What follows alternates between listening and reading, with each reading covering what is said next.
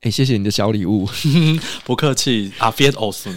这个是来自于土耳其的天然果干。对，就是土耳其，你也知道他们盛产很多水果啊，然后他们都会把它做成果干。那一般来讲，土耳其比较顶级的产品，他们是不太出口的。嗯，对。然后在台湾，他们我们会也会吃到像杏桃啊、无花果，那很多都是经过土耳其进出到德国或欧洲其他国家，再进到台湾。那他们那种大厂的都会有处理过。对，他们就是会泡过那个防腐剂啊，我我懂你的意思，因为之前就有人呢，他就跟我推荐说什么啊。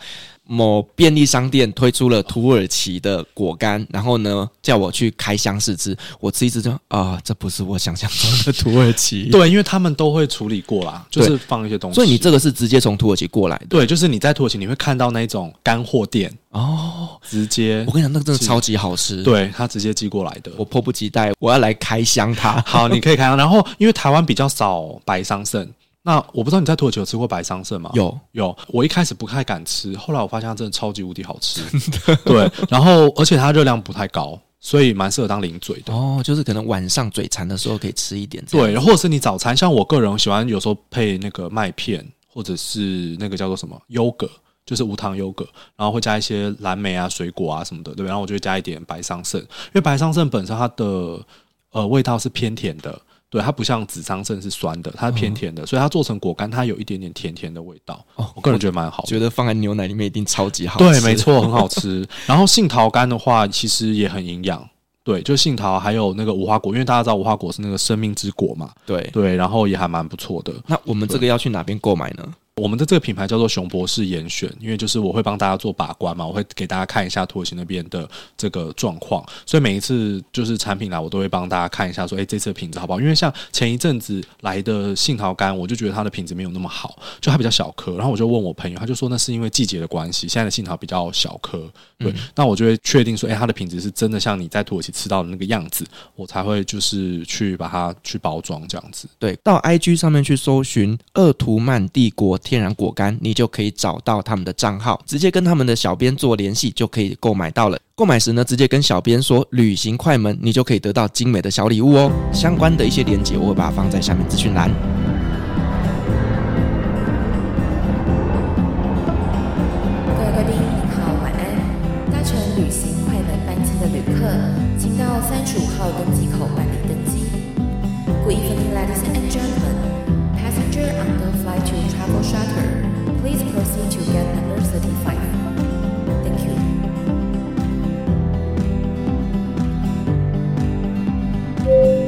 各位贵宾，我们即将起飞，请确实扣好系紧您的安全带。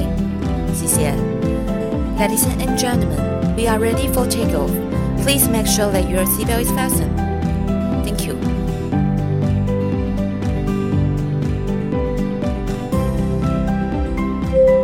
Hello，各位听众朋友，大家好，欢迎来到旅行快门，我是 Firas。今天这集节目，我们又要带着大家来土耳其旅行了。不晓得大家还记不记得，我们曾经在 EP 一百五十一集跟五十二集，我们邀请到了 Umur 老师来跟我，这名字真的很难念。Hello，大家好。对了，我们当时呢邀请到 Umur 老师来跟我们分享，就是呢男同志不用当兵，土耳其 LGBT 的主题，以及呢土耳其是妓女仓库这种非常硬核的内容。那今天呢，我们邀请老老师来一样，就是要来聊一个非常硬核，就是我觉得你都在陷害我，因为我每次聊的议题都是对土耳其很负面的议题，一下说他们是妓女仓库，然后今天又要聊他们的经济不好啊之类的。但是这个是事实，我们要把它完整的呈现。对啦，我觉得其实忠实的呈现这个国家的面貌给听众，其实是还蛮重要的啦。而且其实我觉得有这些文化的背景，去土耳其才不会很盲目的就觉得说哇，好漂亮哦，东西好好吃哦，土耳其人长得好帅哦，好漂亮哦之类的。然后一交往就发现就会被他们整的很惨，所以我觉得还是要稍微知道一下他们的负面的这个部分。对，就是旅游虽然是一个很美好的东西，可是其实隐藏在背后，它还是有一些些的风险跟危险在的。所以，我们也是希望能够呈现出最完整的面相给大家来了解土耳其这个国家。那我们今天这个主题，其实呢，我当时设定这个名字，我真的是觉得哇，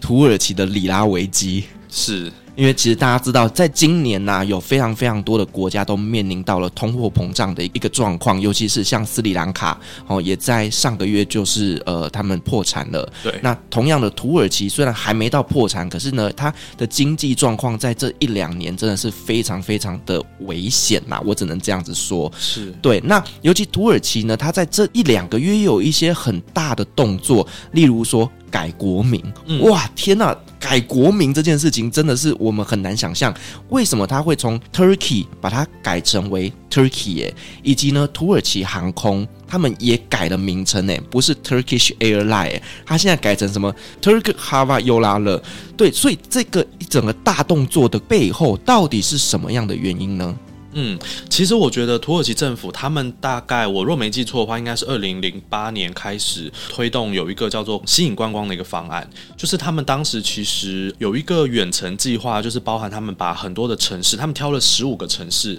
来去做一个叫做品牌城市。那这十五个城市都不是大家所熟知的那种大型的城市，比如说像伊斯坦堡啦、伊兹密尔啦、安塔利亚啦、呃安卡都不是，都是比较二线的城市。那他想要在这些二线城市去推动他们的观光，那当然，他们最主要吸收、吸引的观光的客群主要是两个吧，一个是阿拉伯国家的，然后第二个是中国。那最近他们又开始做推另外一个观光，叫做清真观光。那清真观光，当然大家就知道，就是吸引那些有钱的阿拉伯人啊，然后还有最近那些滞留在土耳其的这些叙利亚的移民，因为我们不能叫他们难民啊，就是移民。好，那这几个其实都是土耳其在发展观光上面很重要的一些政策。那最近这一次大动作的改名，其实也不是今年突然就是好像。一个突发奇想，他其实已经规划蛮久，大概二零二零年就已经有这个想法了。然后在二零二一年的时候，埃尔多安总统就已经在国内颁布了行政命令，就是说国家以后要改名，任何在国际的交流的场合，通讯都要用成 Turkey。那他的说法是说，因为新的名称其实可以建造土耳其更好的一个品牌，然后等于说是把土耳其的这个民族文化啦，还有一些文明的价值去结合在一起。那对外界来说，当然是觉得。说好像过去用 Turkey 这个字跟火鸡有这个连接，好像大家觉得是一种贬义，所以我觉得土耳其政府他们做这样子的一个大动作改名，其实是想要把他们跟火鸡的连接切掉。对，那另外当然，我觉得以背后的政治目的来说啦，他们会选择在这个时间点去做这件事情，是因为他们除了你刚刚提到的里拉危机之外，最近国内的通膨啊，还有失业率啊，以及太多这种外来移民的问题，导致国内的民众对土耳其政府这个执政党失去了信心，所以他们最近开始的这一个支持率开始下滑，民调也开始越来越不乐观，所以选择在这一个时间点去做证明的动作。我觉得是因为明年他们要总统大选，所以他想要在总统大选之前就赶快把这件事情结束掉，等于说有一点像是刻意的分散民众对于国内经济不佳的一个焦点，或者是说用一个新闻去盖掉这件事情。哦，所以其实它背后还是有政治考量的。我觉得基本上土耳其政府现在做的任何事情都是政治考量居多。嗯，可是我很好奇啊，就是说你今天要改国名没有问题，可是你选择用的字母却是你的土耳其文，包括像 Turkey 哎，那个两个点点，大部分人是念不出来的。对，那个字就跟老师你的名字里面是同样的字，很难念。那个字怎么念？吁吁。其实我们中文母语人士其实应该不会太难，就是我们义乌吁的吁。OK，对，只是对于我知道，像我朋友可能是念日文的啦、韩文的啦，就是日本人、韩国人，他们真的念不太出来。那欧洲好像我知道有一些语言本来也有这个字母，可是你看像阿拉伯文好像就没有这个字母，没有。对，然后英文也没有，所以确实就是对大部分的，应该说全世界大概有一半以上的民众是不太好发这个字的。对，所以我那时候就会觉得说，你为什么不干脆就是选用英文字母，然后为什么硬加上那两点呢？那我也很好奇，就是说他们当地人啊，对于国家改名以及对于航空公司改名一大堆的证明，有什么样的反应呢？呃，应该这么说，就是土耳其人当然不会反对。就是他们不会说，啊，我们不要叫做 Turkey。但是有一些人会比较。格外的支持这件事情。我有一些朋友，大概以前十几年前跟他们认识的时候，他们在讲英文自己国名的时候，他们就不会用 Turkey，他们就会用 Turkey，Turkey，Turkey、哦、Turkey 也快速的念，就是对对对对对，Turkey，Turkey 这样子。然后他们念火鸡就会念 Turkey。那这一派人士我觉得有一点点土耳其文叫做 milliyetçi，就是国族主义者、国家主义者，他们就很在意这件事情。那对于这次证明活动这一派的人，他们当然就是觉得哦，很应该就是。我们改成 Turkey 也很好。那另外有一派的土耳其人是完全漠不关心的。啊，我觉得这一些人也跟他们的政治立场有关。漠不关心的人，基本上他们是不看国内新闻的。因为天哪，我这样讲，我好怕又被土耳其政府抓去关。因为如果大家知道土耳其的媒体自由，应该就可以理解，土耳其现在其实大部分的主流媒体。都是比较亲执政党的这一些企业所把持，尤其是在二零一六年政变之后，土耳其政府他们用这个呃肃清，或者是说要去扫荡这些 FETÖ 恐怖分子来当做理由也好，你说借口也好，他把很多家媒体关掉，因为他们说那些媒体都是跟恐怖分子跟反对党。有关的，所以等于说这些声音消失了之后，大部分主流媒体都是比较亲政府的。那亲政府的媒体报道出来的新闻，这一些不支持执政党的土耳其人就不会去看，所以他们对于这些新闻其实他们不知道。所以我有一部分的土耳其朋友，他们是我转贴了新闻给他们之后，他们才说：“哦，是哦，有这件事情哦。”那当然，在国内他们可能有听说，但他们可能。以为就是一个风声，或者是就觉得啊，又是一个口号，就没有想到哎，真的成功了，然后联合国竟然也通过了。对，那像你刚刚说的，除了土航也改名了之外，呃，我目前看到有一些国际体育赛事，他们土耳其的名字还有缩写也都改了，都直接改成 Turkey，然后缩写也改成了 TUR 这样子。对、嗯、对，所以其实好像现在国际社会。也都可以接受这样的事情。然后我之前看国际赛事的转播，美国的球评跟那个播报员，他们也直接用 Turkey 也来念土耳其了。OK，对，所以我觉得现在土耳其人好像不接受也没办法，就是都会这样。可是也身边蛮多人朋友问我说，那以后土航要怎么翻译？我说没差，我们还是翻土耳其航空啊。不过讲到这个，我觉得有一个可以跟你分享，我觉得还蛮有趣的。当这个证明一通过之后啊，就有一个土耳其人传讯息给我，其实我不认识他，然后就传讯息给我，他就说：“诶，现在改名了，你们中文也要改。”啊，我们中文要怎么改？对，我说中文怎么改？他就说，你看韩文也改了，你们中文就要改。Turkey 也也就是土耳其啊，不然我们叫什么土耳其业？对，土耳其业之类。他就说，我不知道你们要怎么改，但你们就要改。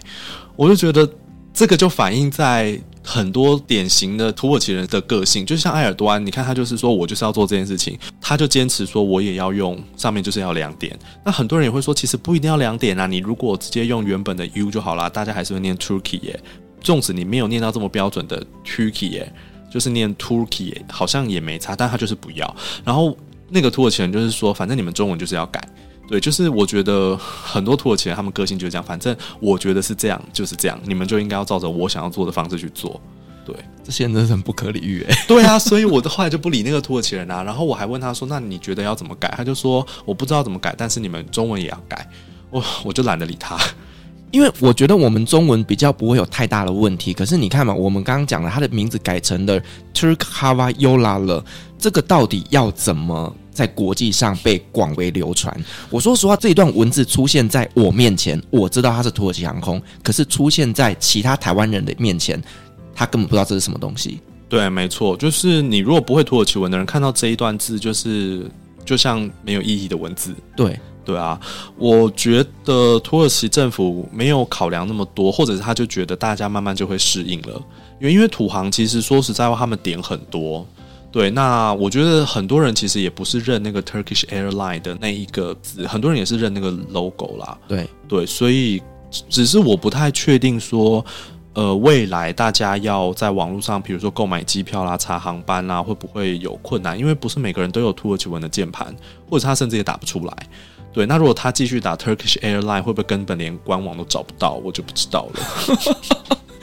哎、欸，你讲到重点呢。对啊，Turkish Airline，然后找不到航空公司，那个到底该怎么订票啊？就是我觉得这个可能土航必须要有一些机制，或许可能要给大家一段时间，比如说五年、十年之类的，对啊，因为呃，目前我。没有听到太多的，毕竟因为对台湾人或者是对中文使用者来说，我们还是讲土耳其航空、土耳其办事处、土耳其土耳其，所以对我们的影响其实没有很大。可是如果今天对于一个英文的使用者，或者是你讲阿拉伯文的使用者，好，他必须要用拉丁字母去搜寻的时候，我觉得很多时候他们可能会。遇到一些挫折，所以你看嘛，土耳其人做事情都没有在经过大脑的，对他们就是一个冲动，就是脑充血，我想要怎么样就是怎么样。然后当你开始发现说有很多问题的时候，他们就说：“哦，这样哦，没关系啦，就那就怎么样好啦，那就怎么样好了。”对，所以我觉得有时候跟土耳其人一起做事，你就会觉得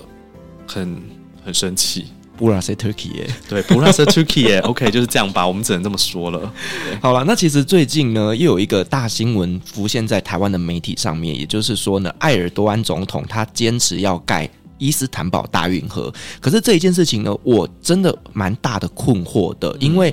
其实大家知道伊斯坦堡它就是中间那条博斯布鲁斯海峡，就是一个非常重要的运输的一个枢纽，但是。他坚持要在旁边再盖一条大运河，而且说只要盖了大运河之后，土耳其的经济就会重生。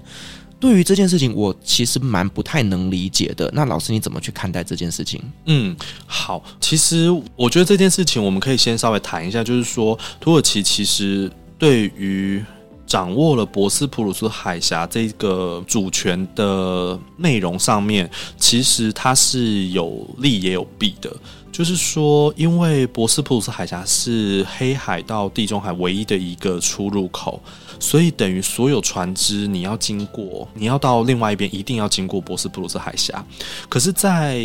呃蒙特罗条约的时候，当时其实是有对土耳其做了一些限制。对，包含说他每年可以从这些过路的船只当中拿多少的过路费、通行费等等的，它其实是有限制。但是我觉得这一个东西，我觉得比较吊诡的是，我到目前为止，我现在找不到白纸黑字写下来的那一段文字。哦，对，我现在目前找不到，就是有很多土耳其人有各种不同的说法。就是我也看过，不管是报道、新闻或者是一些学术文章，他们都有提到这一段。就是有一些人说，呃，土耳其。每一年可以从这些船只当中拿到的过路费很少，就是最基本的维修的费用。但是也有人说，它好像只有一定的期限，过了那期限之后就可以了。那土耳其政府他们呃自己的说法是，每一年光要维修还有照顾海峡的生态，就是有点类似去保护海洋生态的所耗费的成本，远远大于他们可以收取的过路费。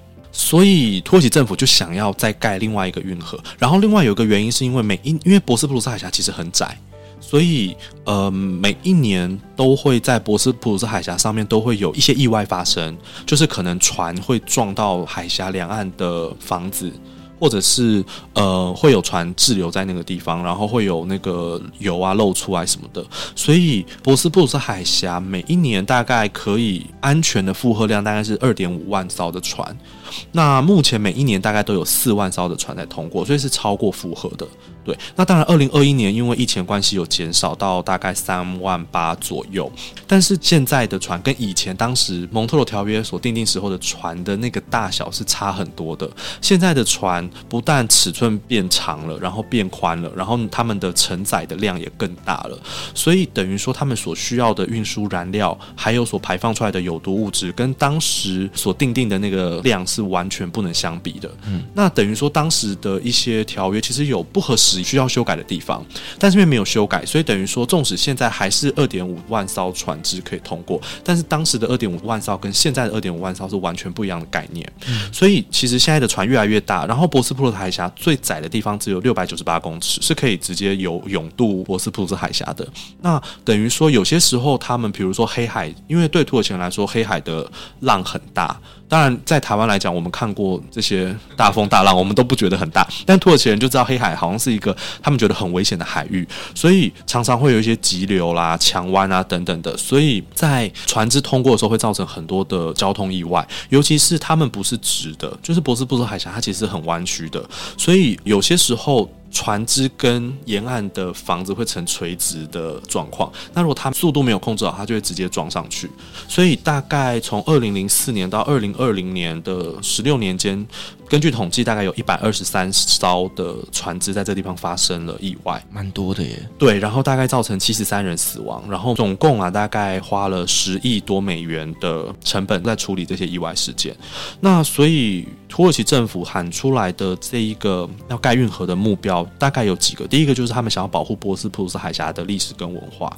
然后第二个就是他们希望可以增加博斯普鲁斯海峡的安全性，就是降低事故的发生嘛。好，那第三个他们是希望可以创建一个新的国际海上航道，然后再来下一个就是他们考量到了地震。因为土耳其就是一个多地震的一个国家嘛，所以他们觉得说，如果发生地震，那今天这个波斯普鲁斯海峡如果没有办法通行了，那会影响很大，所以他们就觉得说要有一个替代性的路线。当然是他对外喊出来的口号，因为他总是要有一些冠冕堂皇的修建这么大型建设的一个理由嘛，对。但是其实背后的原因，当然他也有提到，他的口号喊出来叫做 Boğaz nefes alacak, Türkiye kazanacak 就是说，让海峡能够呼吸喘息，然后土耳其也可以发大财这样子。对，那他其实是希望说可以创造更多的经济价值，因为我刚刚有提到海峡它的过路费是根据蒙特罗条约的规定，等于土耳其政府没有自己去定定收费标准的一个权利。那如果今天有了一个新的运河，那它是不是就可以自己去定定收费的标准？所以它可以从每一年这样来往的船只，不管是商船也好啦，或者是客船啊，或者是甚至战舰啊等等的，它的通行费它可以自己去定定一个收费的标准。那对土耳其来说，他们预计每一年这样子运河可以赚取八十亿美元的收入，这么多？对。那这八十亿美元除了过路费之外，还包含了就是周边的建设，因为就像你盖捷运一样，盖机场，你周边的房地产就会增值，因为你旁边可以盖码头啊，你旁边可以盖一些卸货的港口啊，等等的，甚至它可以做成观光的一些观光区。那所以目前虽然这个计划还没有正式的进入到。紧锣密鼓的动工，但是旁边两岸就是运河沿岸的房地产值已经飙升了两到三倍了。哦，怪不得那些钉子户不走。对，钉子户不走啊。然后其实钉子户不走还有一些原因，是因为土耳其政府没有给他们很让人满意的补贴，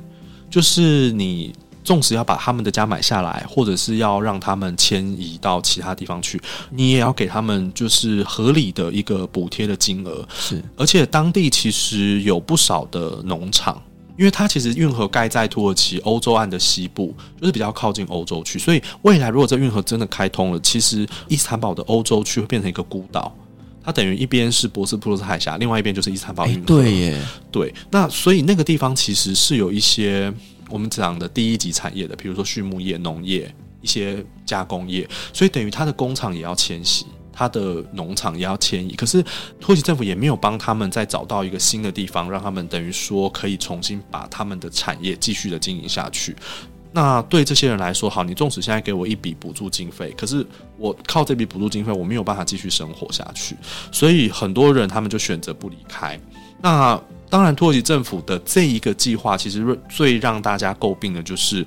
对于环境造成的危害，因为它其实是有很大的风险的。首先就是说，博斯普鲁斯海峡，因为它其实连接到黑海中间有一个马尔马拉海。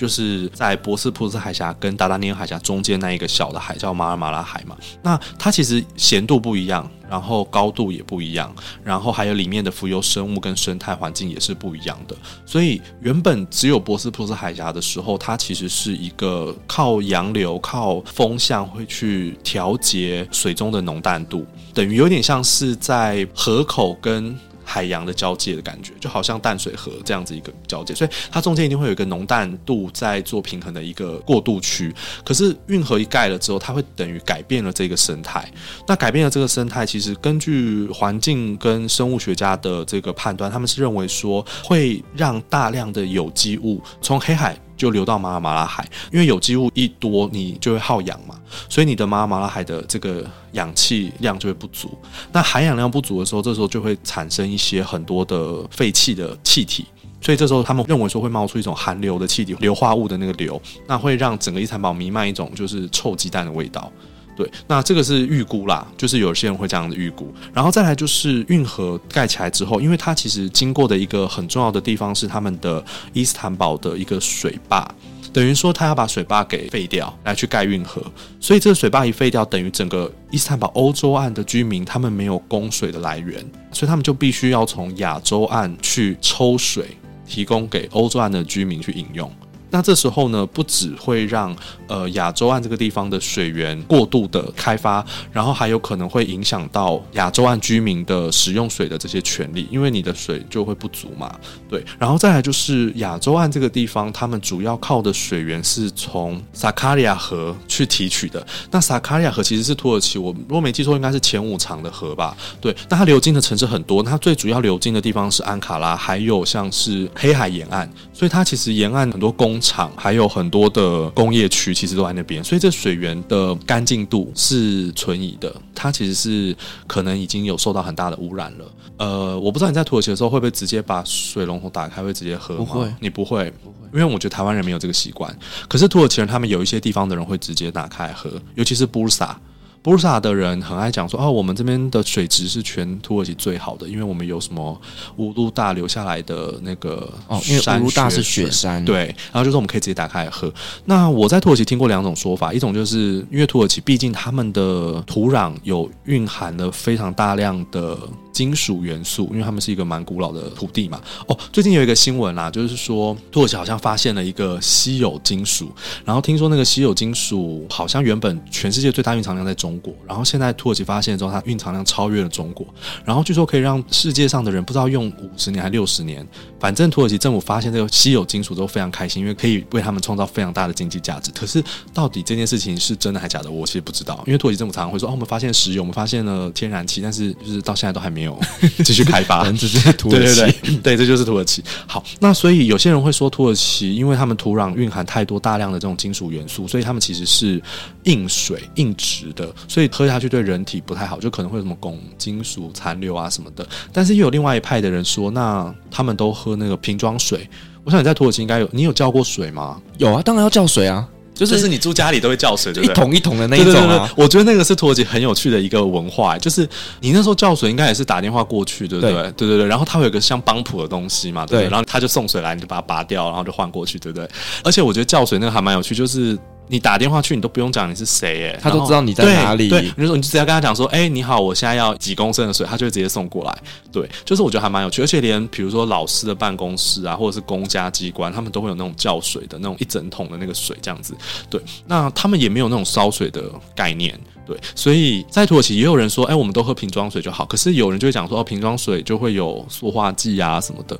所以我也有一部分的朋友是说，那反正你就是交替的喝。就是有时候喝水龙头打开的水，有时候你就会去喝瓶装水这样子。对，好，那 anyway 这一件事情呢，他们就有提到说，如果运河今天盖起来了，那等于欧洲岸这边的民众，他们使用水资源上面就会匮乏，那就必须要从亚洲这个地方去补足。可是亚洲这个地方水，第一个他们比较有这个金属元素或者是受到污染的这个疑虑，第二个就是那亚洲区的人怎么办？嗯，对，所以这是第二个问题。然后第三个就是，其实运河这个路线上面有一个叫做 Küçükçekmece 的一个西湖，然后这个西湖它其实是很多候鸟的停靠站，就是他们会在那个地方交配或者是停留。那今天运河盖起来之后，这个西湖就会消失，所以等于这些鸟类就没有地方中途停靠，他们可能就会面临到绝种，或者是数量减少，甚至可能整个生态会产生很大的变动，因为你候鸟没有来，那你可能某些鱼类就会变多吧之类的，所以他们就有预估说，可能全世界大概数百种物种会因为这样而消失。对，诶，我不知道我有没有在你节目提过这件事情，就是土耳其是生物热点多的一个国家。哦，没有，就生物学家把世界上好像分为三十五个生物热点，然后土耳其是全世界唯一一个同时涵盖三个生物热点的地方。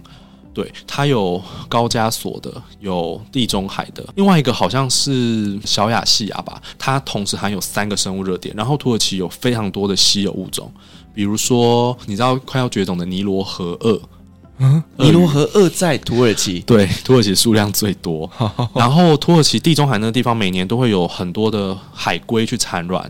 对，我不确定是不是绿蜥龟，反正就是稀有海龟会在那边产卵。然后土耳其那边也有很多很特殊的一些昆虫，还有比如说棕熊，还有野狼，所以土耳其其实它们的生物多样性非常非常的丰富。那最近土耳其政府的一些开发案，其实都会破坏掉这样子一个生态的平衡，所以这是运河给大家带来的最大的疑虑。那至于能不能真的如同埃尔多安所说的，就是带来这么可观的经济成长，我觉得那又是另外一个问题，就是现在没有人说得准，因为搞不好之后没有船要经过啊。也是啊，对啊，虽然好像有缩短航程，但是如果我今天要缴的过路费更多了，或许我就不会选择从那边经过，对啊，所以我觉得这个问题还是一个考量。然后外界的疑虑是，他们认为说，那土耳其政府盖了这个运河有没有违背当时蒙特罗条约的内容？嗯，对，因为毕竟运河也是在土耳其的领土里头。就是他们的范围里，所以有一些人他们提出来的质疑是，那这样子对蒙特罗条约来讲是一个算是违约的一个概念。但是土耳其政府又来了，他就说啊，这是我们的权利，我们要怎样就怎样，就好像他在二零二零年就把这个圣索菲亚就硬改回清真寺一样，就说这在我们的领土，我们要怎么做就怎么做。所以我觉得这一件事情关键还是在明年的选举，就是如果明年的大选。他还是继续执政的话，那我觉得这一个运河的计划应该会继续推动。对，不过另外还有一个问题就是，这个计划其实被誉为是本世纪最疯狂的一个计划，所以它其实也是土耳其现在整个国家里面最大型的公共建设计划。他们预计大概要花七百五十亿里拉的成本。他们现在的经济状况有这个钱吗？对，所以尤其是最近，呃，里拉。一直狂跌，等于说他们在购买建材的费用上不断的在上涨，因为建材这些从国外进口的这些东西都是用美元对，在计价，所以你等于你要用更多的里拉，所以你成本是在不断的增加的。那这个成本其实目前来说是由政府来去承担，可是未来营运之后，他们原本是想要用 BOT 的模式，就是交给民间去做承包，然后去做营运转移这样子。但是这中间就会有很多融资的问题，因为很多土耳其银行、私人银行，他们不愿意贷款给伊斯坦堡政府，或者是不愿意提供经费给这一个运河计划，所以这个是。运河计划到底能不能如期如职的完成，是一个很大的一个问题，一定不可能如期完成的，因为他们本来预计是明年要完工，但是目前看起来，你看现在都已经七月底了，他们看起来都还没有正式动工，虽然已经招标成功了，对，所以我觉得应该不可能如期完成，然后成本一定会比预期的还要高，那收益能不能像他们预期的这么高？我觉得我个人是比较悲观了，我觉得应该没有办法，嗯。好，那我们刚刚聊的那个是比较偏向于运河的一个整个说明啦。那其实我们也知道，就是呢，这几年来土耳其的经济那个真的是很不好说。好，就从我第一次去土耳其的时候呢，那个时候大概是二零一二年左右吧，我记得当时一块钱里拉是可以换到十二块台币的。可是呢，到了我离开土耳其大概二零一七年的时候，一块钱大概可以换六块左右的台币，但是到现在一块钱的里拉，老师可以换多少？好像不到两块台币。对，不到两块台币。嗯。所以到底土耳其发生了什么事情？在这短短十年内，它整个里拉跌成这个样子，而且它通货膨胀不断的在增加。那老师，我们可以来说明一下这个整个过程吗？我觉得你真的是，我每次来上你节目都好像被陷害，就来讲一些很硬的议题。呃，当然这个问题，我觉得因素很多，就是一个国家的经济，当然不可能是单一的一个因素造成的嘛，就它一定有很多因素。那我觉得里拉这个问题本身是他们国内的货币政策有影响之外，当然跟他们政治的因素也有关系，就是投资人对土耳其缺乏信心。那会缺乏信心，当然也跟他们政治动荡不安有关。另外，除了政治动荡不安之外，就是他们的政府比较集权。你真的到时候进不去土耳其？对啊，我到时候进不去土耳其。我应该说，嗯，埃尔多安比较比较喜欢权力，这样又比较好吗？呃，应该这么说。我觉得以客观来讲，自从土耳其在二零一六年发生政变之后，国际的四大信评机构，包括标准普尔啦、惠誉啊等等，他们都把土耳其的整个国家的信用评级降级了。那降级的意思就是说，这个国家可能不太适合投资，或者是你的投资风险比较高。那所以我相信，对于很需要外资来去做建设跟投资的土耳其来说，是一个蛮大的伤害。所以。等于说外资撤资之后，这其实这个故事我觉得也可以之后有机会跟大家分享，因为我也有朋友在金融业，然后他专门在做这一块国外投资。那这个事情其实，在二零一六年呢，应该是四五月的时候吧，他们本来的总理叫做 Ahmed Davud o l u 他就突然请辞。那他突然请辞，外界当然会。把矛头指向当时的总统，就埃尔多安。那当然，达布多路他请辞的原因，他只说他自己不想做了。可是外界会觉得说，这是一个埃尔多安再度集权的一个象征，逼这个达布多路辞职。对，所以当时其实这个新闻一出来的时候，是大概我们台湾时间十二点，等于土耳其当地时间大概是晚上七点左右。那对西方、对美国、对欧洲来讲，当然更早，可能下午，甚至可能在中午的时候。所以那时候外资他们非常快速的反应，就直接撤资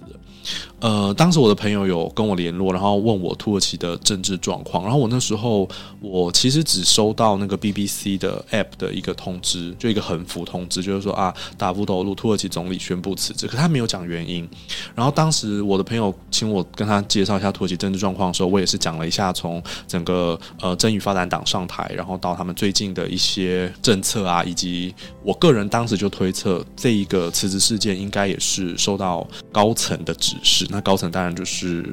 总统嘛，对。好，那我就说你知道这个有什么事情？他就说没有，因为这一件事情如。外媒的新闻，他也贴了很多，当时就贴了很多外媒的英文的新闻给我看。大部分的分析也都跟我预测差不多，就是说应该是埃尔多安的一个想法。所以等于说，他们也认为说，那是不是埃尔多安其实在土耳其的政治权力越来越扩大？那相对来讲，一个国家越独裁或者是越专制，你的投资风险就越高嘛。所以当时就有很多外资就。直接就撤资了。可是台湾当时晚上十二点，大家都在睡觉。然后其实大部分的人对土耳其金融或者是我们所谓的中东这一块，呃，新兴市场其实没有太多的了解，对，也不太了解。所以当时。没有来得及撤资，等于他们其实赔了蛮多钱的。对，那所以其实从那个时候开始，我们可以说大概是土耳其经济开始慢慢走下坡的一个时候。所以大概跟你刚刚讲到，就是你二零一二年去的时候还可以换到一比十二嘛，然后二零一七年离开的时候应该剩下一比六嘛。对，当时就是从二零一六年开始慢慢的腰斩。那二零一六年军事政变之后，里拉又再跌了一次。那真正最严重就二零一八年的川普对。土耳其调高了他们钢跟铝的关税，那个时候那一天里拉大概就是跌了百分之四十，对，所以等于你本来存了一百万的里拉，你瞬间剩下六十万。我想起来了，那一天我在土耳其。你在土耳其吗？二零一八年呢、欸？对，那一天我在土耳其做代购。嗯，然后因为呢，里拉瞬间暴跌，然后所有的精品来不及调价。对啊，你全世界的人都跑到土耳其去做代购。对啊，对啊，就是立刻，而且都是去买那种就是名名牌包啊。然后那一天，因为我刚好就在百货公司里面在找商品的时候，所有的专柜全部排满了都是人。你该不会就是被那些人潮给推挤，然后。就 就不知道为什么这样子，没有啦。我后来没有去买的原因是因为我不想要花时间去排队。哦。但是呢，真的我收到超级无敌多讯息，因为我那时候自己有做一个代购社团。对。每个人都在私讯我，我回讯息回到手软。你说怎么突然订单这么多这样子？而且一大堆陌生人。但问题是你有那么多现金去买吗？嗯，都满是刷卡的。哦，刷卡他你刷里拉吗？他给你刷里拉？当时我记得我都是刷美金啦，那这样子就没差啦。你刷美金就不会便宜啊，对不对？你你应该要刷里拉才会，对，对啊。OK OK，对啊，所以你你要有现金才才去买才划算啊。也是啦，对啊。对，反正当时我就没有一窝蜂的去做这个精品代购。嗯哼，对。但是我印象非常深刻，就是那一天我人在土耳其，瞬间你就会发现说发生了什么事情，而且是瞬间秒跌。对，它那个跌幅真的很可怕哦。那一天我如果没记错的话，土耳其的股市。当天就熔断了两次，熔断还蛮不太容易发生，而且它一天熔断了两次，所以等于说不只是精品市场，包括整个股市其实是非常惨的。然后那一天大概可以说是土耳其近二十年来最严重的里拉危机吧。那后来当然埃尔多安也出了很多口号。比如说，他就呼吁大家说：“大家不要惊慌，他们有美元，我们有阿拉。”对，他又继续用阿拉来去号召他的选民这样子，然后再来就是他就呼吁大家就是把什么放在枕头下面的金子，因为土耳其人他们会买黄金去避险嘛，然后他们就说哎，把黄金赶快拿出去变现，这样等于换现金。那因为黄金。市场是跟着全世界的金价在跌，所以它比较保值，对，它不会随着你里拉暴跌，你就就就是黄金就不值钱嘛，对。然后那个时候就变成说，很多土耳其人，他们真的年轻人哦，我的朋友，他们就在社群平台上面就说，请大家最近不要结婚，因为我真的没有钱买黄金，因为土耳其结婚婚礼啊，或者是一些生小孩啊，对，他们会送黄金，那他们是有那种公规的。就是比如说你要买五百克或者是零点七五还是什么的，对，他们就是会用那个锯去做，然后正面都是呃凯莫尔的头像这样子，然后那时候就很多人就说最近不要结婚，因为我真的买不起黄金。然后，呃，也因为这样，所以他们的银楼全部有推出了新款的黄金，就是直接那个重量是一半的，就让大家比较好去 去购，比较好入手。对对对，比较买得下手这样子。对，然后那时候真的就是整个土耳其，而且我有很多朋友，他们其实面临到最直接的状况就是，像我刚刚讲，他存了一笔钱，可能要出国。那我存了一百万，我本来决定说我要出国，可是瞬间那一百万，如果我今天要出国，我要把它换成美金或欧元，它的价值就少了百分之四十。那等于我本来。假设我存这个钱，我可以换到以台币来说好了，本来可以换二十万，那我可能可以出国念书。可是现在少了百分之四十，那剩下多少？可能剩下十几万吧，对不对？嗯、好，那这时候我可能剩下剩下十几万。那如果你存的越多，你你你亏的就越多。所以那时候很多朋友他们本来出国计划后来都没办法出去了，因为他们本来原本有那个 Erasmus 就是交换计划吧，欧洲的那个交换计划，他们就出不去了。那另外就是是对于大企业来说，他们的债务瞬间增加，因为债务都是用美金来计价的。所以我本来可能欠人家一百万美金，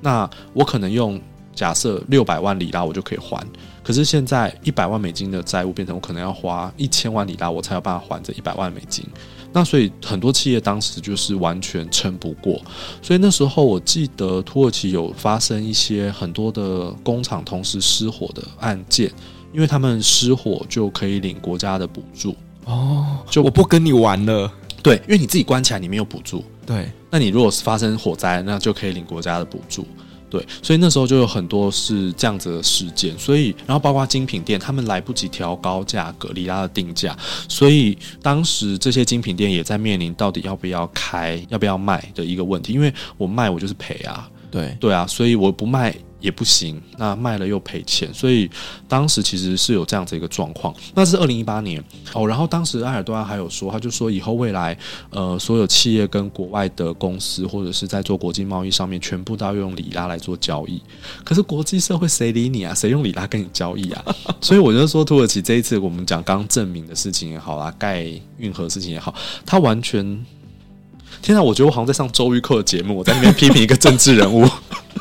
就是他们的想法就是很也你说很单纯吗？我觉得也不是很单纯。我觉得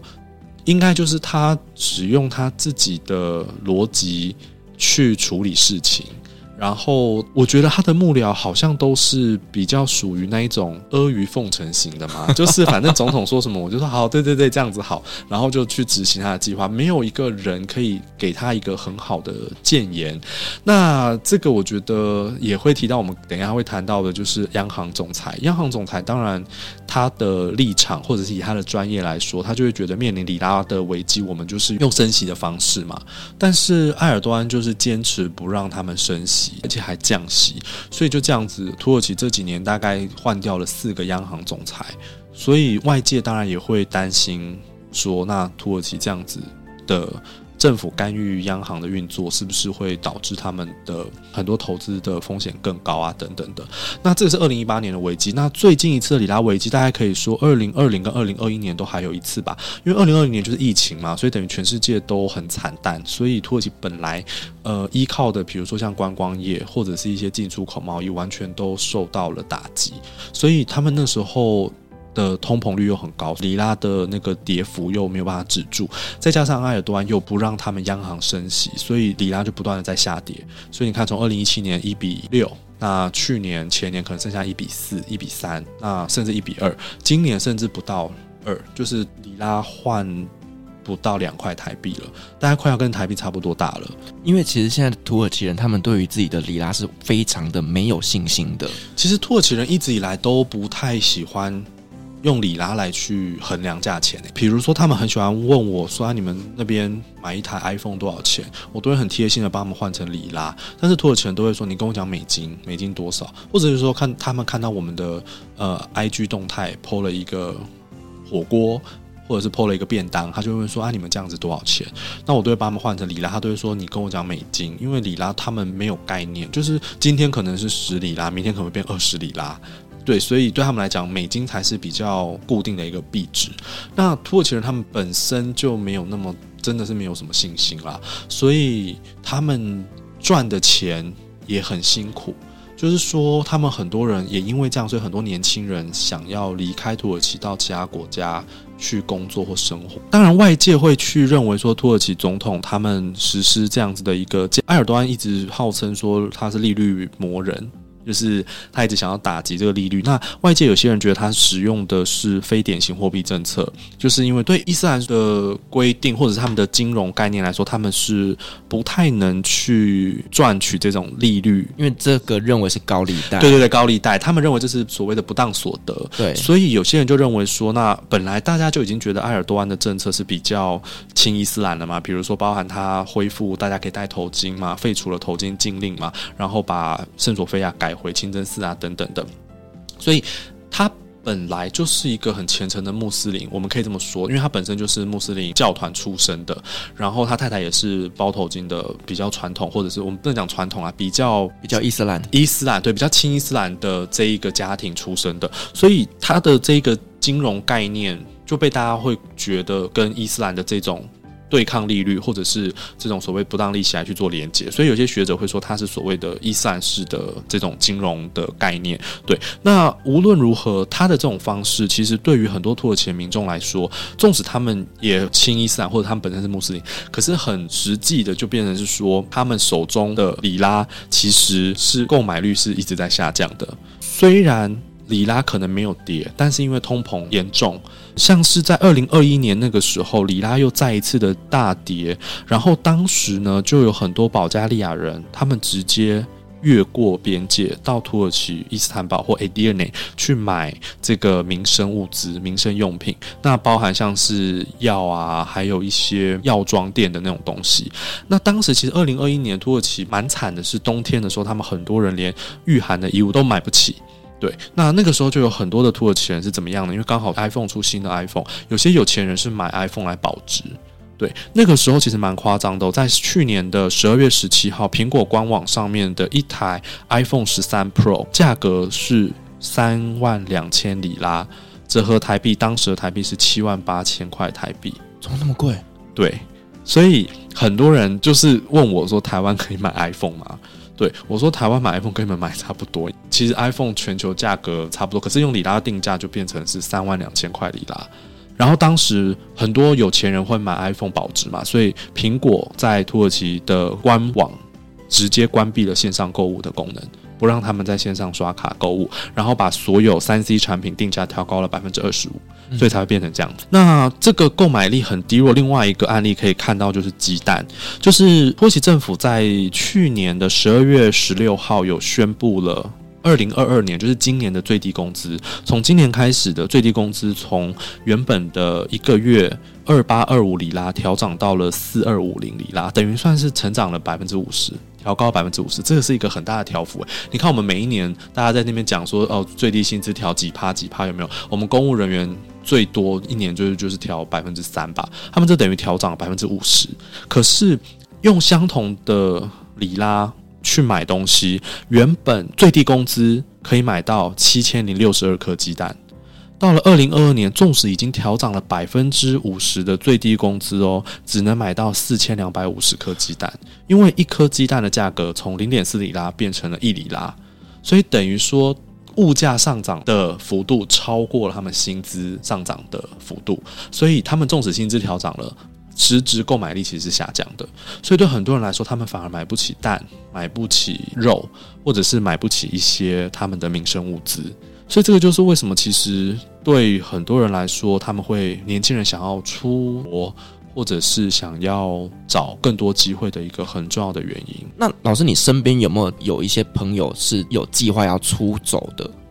非常多，不要说我身边的朋友，连我不认识的土耳其人都一直私讯我，问我关于来台湾工作的事情。其实这个真的又可以再讲一集，因为他们真的很荒谬，他们什么都不会啊，不会英文也不会中文，然后就想要来台湾工作。我就会说，那你会什么？他就说我我是杀牛的，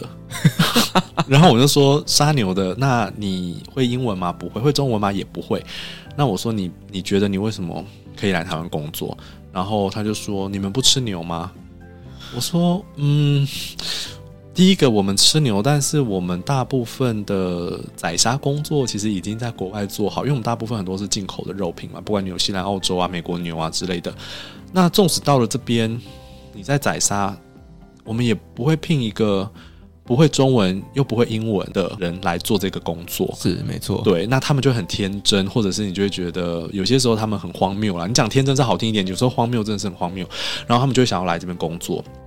然后甚至有很多人会直接就是去申请其他国家的签证，应该是上个礼拜吧，三立的那个消失的国界，对，消失的国界不是做了一集关于这个吗？它其实里面有一些资讯是错误的，就是土耳其他们政府在前几年就开始有一个吸引外国人投资的一个政策，就是如果你去土耳其置产，当时是二十五万美金。然后好像是三年内没有变卖的话，你就可以取得公民的身份。那它吸引到蛮多中国人，因为我有朋友在做房地产，然后他会中文，所以他专门是处理中国这一块业务。那很多中国人他们想要离开中国的，他们会选择这个方式。那在三立的那一个节目里面，他有提到说，因为拿到土耳其公民身份可以免签进入欧盟国家，其实不行。土耳其没有办法，甚至签证都很难申请。对，我当下看的时候，我也有同样的感觉。对，所以呃，基本上台湾的护照还是比较好用啦。那你会想要拿土耳其的护照？对我们来说吸引力不大，而且重点是那个计划不适用台湾人。那然后再来就是吸引到很多的俄罗斯人，尤其是在战争爆发之后，俄罗斯人他们有钱的那些寡头，他们就会把很多的资产放到土耳其去，等于算是避险吧。对，那他们就会在土耳其去置产。那对于土耳其人来说，这就好像在炒房，因为外国人来投资买房子，就好像早期。中国人来台湾买房地产一样嘛，就是会变成本地人买不起，所以房价就越来越高。那这样子的一个政策，其实就会导致土耳其的房价一直上涨之外，租屋的问题也会应运而生，就是连租屋的那个租金也都不断的在上涨，好辛苦哦。对，很辛苦。所以最近其实我有一些学生开始要去土耳其交换了嘛，因为。疫情也差不多到了尾声嘛，他们要去交换。那有些学生就会来问我说：“诶，可不可以请我帮他们问问看那边的租房子状况？”后来我其实帮他们调查一下，因为其实毕竟我们那时候在土耳其跟现在的状况实在是差太多了，因为毕竟里拉什么的差很多，那房价也是很明显的差很多，所以我也想说没有办法用我过去的经验直接跟他们说，所以我也请我的土耳其朋友帮他们做了一些调查，这样子，那就发现到说现在。很多土耳其年轻人哦，他们出现了一种新的住房文化，就是他们会去跟人家合租。这个可能在台湾算是还蛮正常的，可能大家大学生都会去租一种家庭式的房子嘛。可是，在土耳其以前比较不会，那他们现在反而会出现这种，就是可能三房两厅，那就是大家一起合租。所以我有朋友他住伊斯坦堡，他说他的薪水没有办法付得起一个月的房租，他只能跟人家一起合租，然后租那种家庭式的房子。而且我的那个土耳其朋友是医生哦，医生都没有办法，对，他是医生都没有办法，他们三个医生住在一起。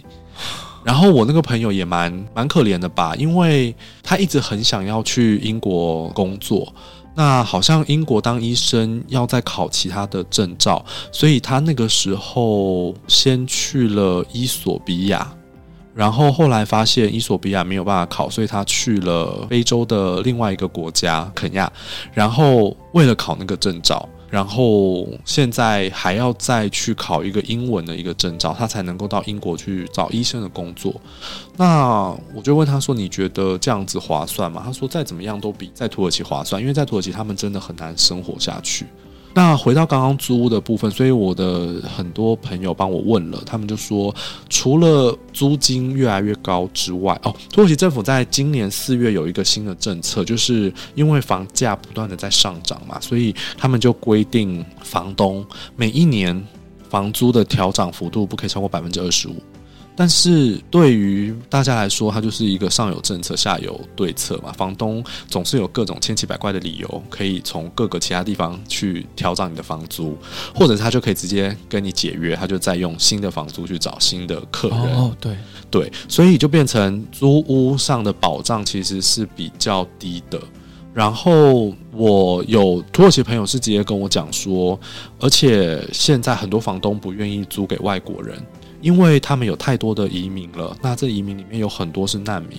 所以他不知道你从哪里来，他不知道你的背景，他不知道你来这边的目的，然后也不知道你会不会做出什么事情，所以他们就不太建议我们外国人去租房子，因为他们觉得一定会遇到二房东，就是房东可能用各种理由，然后会为难你，或者是他可能会。把很多的犯罪，把很多的窃盗啊等等的，就直接跟你做一个连接，对，因为毕竟台湾也不是一个大家都知道的国家。假设你今天从美国来、英国来或欧洲人，他们可能比较知道，但是你又从一个听起来很陌生的国度来，然后听起来好像又不是很有钱，因为毕竟台湾他们也不知道我们到底经济有多好嘛，那他们可能就会把你跟阿富汗啊、叙利亚啦、伊朗啊，或者是其他比较贫穷的国家。或非洲国家做一个连接，那这时候他们可能就会觉得你也付不起房租，或者是他们就会给你条件比较差的房子。好了，我们刚刚讲的这些真的非常非常的沉重啦。那没关系，我们最后来聊一些开心的事情。那老师，你觉得哦，就是土耳其现在经济状况就是这么的不稳定，那对于我们以后想去旅游，会有一些什么样的影响呢？我觉得对旅游来说，对观光客来说，因为里拉下跌，其实对观光客来说是比较有吸引力的。因为你等于你拿台币，甚至你拿美金去那边消费，你可以买到东西更多。可是我觉得现在，因为我其实从疫情之后，我都没有机会再到土耳其去了。但我觉得最近这个状况对旅游业可能造成影响，是我自己个人担心品质会受到影响。就是过去你可能吃或者是住，可能条件上会比较优渥，可是现在。搞不好，因为他们的物价也上涨，所以他能够提供你的东西就没有像以前这么的好。但是我有听说，最近去那边的观光客，他们的状况就是因为。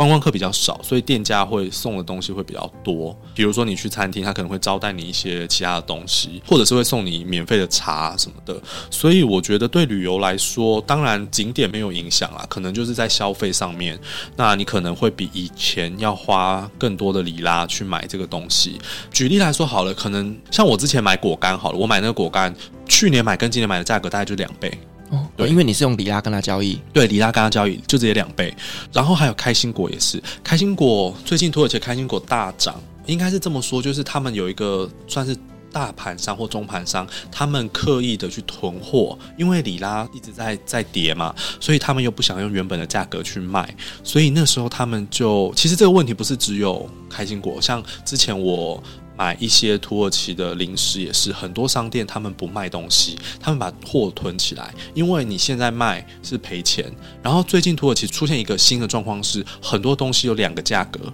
一个是现金价，一个是刷卡价，就是他们预期，比如说你现在这个东西。可能十块里拉，可能你下个月要付的时候，它已经变成十五块里拉了。哦，对，所以它会有一个现金价跟刷卡价。那是这是最近我看到的一个现况。那所以像我刚刚讲那些很多东西，店家他们就直接不卖。然后呃，开心果最近最严重是他们中盘商直接全部都囤货起来，不卖给下游，甚至用很高的价格，已经涨到一公斤我忘记两百五十块里拉，原本好像只有一百多块，现在已经涨了。两倍了吧，就是那个价钱，所以他们下游的厂商就直接抵制，然后很多土耳其甜点店家，因为他们把克拉巴什么都是要用开心果，然后他们就直接说我们不再出开心果口味的甜点了啊，对，他们就改用核桃或者是用榛果，哦，对，然后土耳其政府就宣布开心果不能再出口了。这个是我觉得观光可能会遇到的问题，就是你现在买东西价格会变高，可是那个价格变高换算成台币应该还是比较划算，嗯，对，只是没有像以前这么便宜了啦。比如说，本来你可能花大概七八十块台币可以喝到一杯星巴克，好了，好，你当时可能花二十块里拉可以喝到一杯星巴克，那现在可能。变成是四十块里拉你才可以喝到一杯星巴克，但是现在的四十块里拉换算成台币也才大概不到八十块，所以还是便宜，还是比台湾的物价便宜，可是就没有像以前这么便宜了。对对，所以我觉得这是对旅游来讲可能会受到的影响，但是其他我觉得应该还是好处比较多。对，因为土耳其人还是蛮希望有观光客的。可是我觉得另外一个问题是疫情，因为他们其实，在疫情期间有一些不理性的排斥亚洲人，就是我们学生啊，还有一些我身边的朋友有被打，或者是被针对、被歧视，甚至我刚刚讲到的租屋什么的，也都不太愿意租给他们。反然后有一些人去饭店，饭店业者也不太愿意去接待他们。那我目前是没有看到最近还有亚洲人被歧视的状况，但是我觉得最近一个状况是土耳其开始出现一个反口罩事件，就是他们开始歧视那些戴口罩的人，然后他们就觉得你戴口罩就是有病毒。所以，像 Migros 就土耳其最大的那个零售商嘛，他们因为土耳其最近他们刚白让结束，那个宰牲节结束嘛，然后他们的确诊人数是每天以四十倍在增加。对，那他们 Migros 就要求员工要戴口罩，然后就有很多网络上的人就开始说，我们抵制 Migros，就是他们觉得一家企业。要求员工要戴口罩是剥夺了他的人权，就是你怎么可以强迫人要戴口罩什么之类的，然后他们就开始去反对、抵制戴口罩这件事情。然后我也有很多朋友都说什么啊，土耳其现在都已经没有戴口罩啦，你们怎么还在戴口罩啊？然后就会用一些脏话，就是骂说什么戴口罩就是一些比如说不屑啊什么之类的这样。那所以我会觉得，如果台湾的旅客去，一定还是戴口罩嘛，对不对？除非你拍照或吃东西拿下来之外，我觉得对大家来讲。近期内应该还是不会这么大拉拉的不戴口罩。那我觉得这可能是现在去土耳其旅游的另外一个问题，就是你戴口罩，你有可能会被用异样的眼光看待，这样子。哇，那我们真的也很期待，就是呢，这个国门开启之后啦，我们有机会能够再回到土耳其去走走。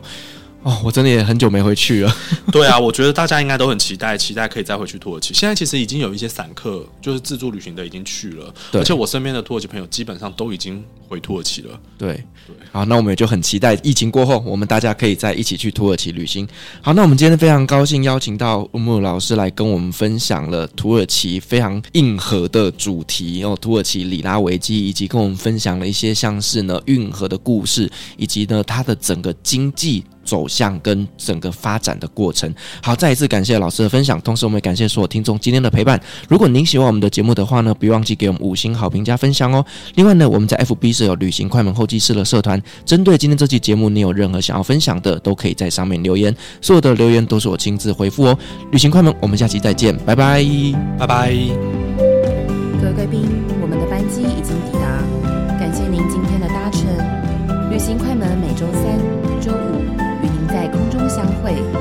祝你有个美好的夜晚。